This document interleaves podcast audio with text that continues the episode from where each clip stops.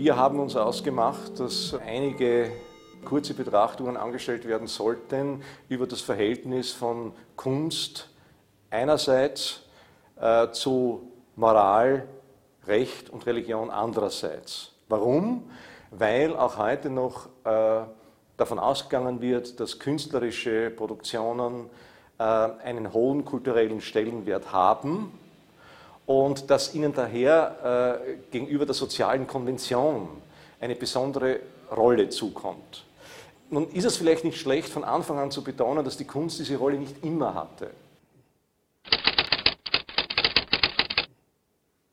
Es gab Jahrhunderte, in denen war die Kunst äh, nicht äh, automatisch äh, als äh, ein Medium angesehen, das über der Moral stand oder über der Religion. Im Gegenteil, die Kunst hatte der sozialen Konvention, hatte insbesondere der Religion zu dienen und durfte natürlich nicht äh, gegen bestehende Rechtsvorschriften oder Rechtsvorstellungen verstoßen. Aber im 19. Jahrhundert äh, das ist vielleicht jenes Jahrhundert, in dem das Schwächerwerden der hochreligiösen Bindungskräfte, also bei uns vor allem natürlich der christlichen, äh, besonders stark spürbar wird, beginnt sozusagen ein Umsetzungsprozess, der darin besteht, dass die Künstler zunehmend in die Rolle von quasi religiösen Medien äh, kommen.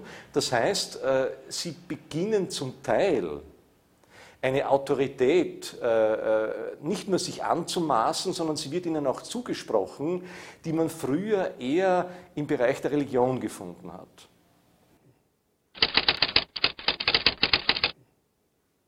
Und das führt dazu, äh, dass jetzt äh, die Kunst in eine ganz besonders heikle, aber natürlich auch ganz besonders privilegierte Situation gerät. Äh, woran zeigt sich das?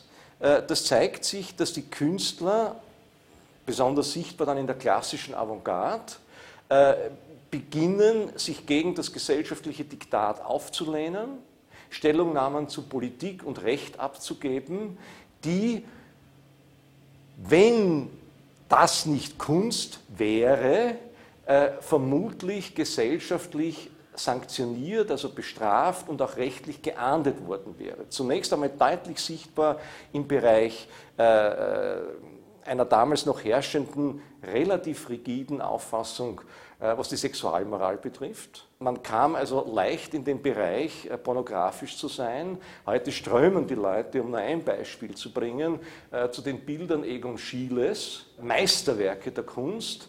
Als die entstanden sind, war Schiele als Pornograf verschrien.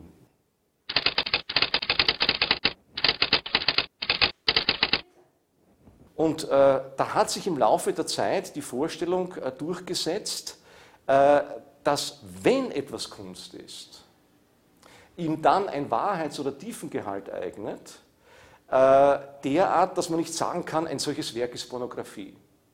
Denn Pornografie würde sowohl moralisch natürlich äh, tadelnswert sein, als auch der rechtlichen Verfolgung ausgesetzt werden. Äh, viele der größten Meisterwerke der Kunst beinhalten auch pornografische Elemente, siehe den, den schon äh, zitierten Schiele. Auch in der Literatur gibt es das massenhaft, die Werke von Henry Miller und so weiter und so fort. Überall dort finden Sie Schilderungen, die dem äh, Standard zufolge, der einst galt als pornografisch hätten betrachtet werden müssen. Aber nein, weil es sich um Kunst handelt, ist es keine Pornografie und wenn es keine Pornografie ist, wird es auch nicht von Rechts wegen verfolgt und ist es nicht moralisch tadelnswert.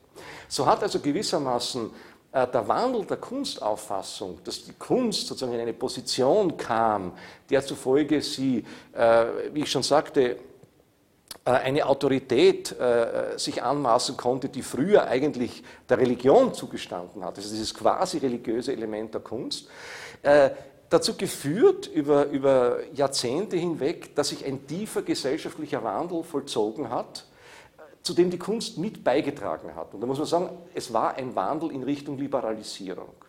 Denn die Kunst hat natürlich nicht nur im Bereich der Sexualität, sondern auch im Bereich der Religion immer wieder Darstellungen geboten, die zunächst als anstößig empfunden wurden. Heute ist die Situation, äh, könnte man sagen, wieder eine andere. Weil einerseits die Kunst noch Restbestände dieses Autoritätsglaubens mit sich führt. Auch heute trauen sich die Leute, wenn sie in eine Galerie gehen, noch nicht die dort ausgestellten Werke zu berühren. Ich meine, das ist wie in einer Kirche noch immer. Auch wenn dort nur ein Kistel steht, mit irgendwas drinnen. Also das darf nicht angerührt werden, das ist noch diese, diese Aura des Kunstwerks. Aber auf der anderen Seite hat die Kunst selber eine Phase der Säkularisierung jetzt durchgemacht. Das heißt, sie versteht sich eigentlich nicht mehr als Hüterin eines autonomen äh, Wertes, den man das Schöne nennen könnte, oder, oder einer ästhetischen tiefen Sicht, wie noch die klassische Avantgarde. Sie ist vielfach politisch aktiv geworden. Sie ist in manchen Dingen mehr Soziologie als Kunst, äh, Ideologiekritik als Kunst. Und das erzeugt neue Konfrontationslinien, weil äh, wir leben in einer Zeit, könnte man sagen, in der nach der ersten Welle der Säkularisierung, die noch die Religion betroffen hat, mit Trennung von Kirche und Staat, schon lange eine zweite sozusagen Säkularisierungsphase äh, stattgefunden hat, nämlich die Kunst selber hat sich dieser religiösen Aura entledigt, die zwar noch nachwirkt, aber nicht mehr zu ihrem Selbstverständnis gehört. Und damit wird sie aber auch wieder befragbar, sowohl durch die Moral als auch durch das Recht.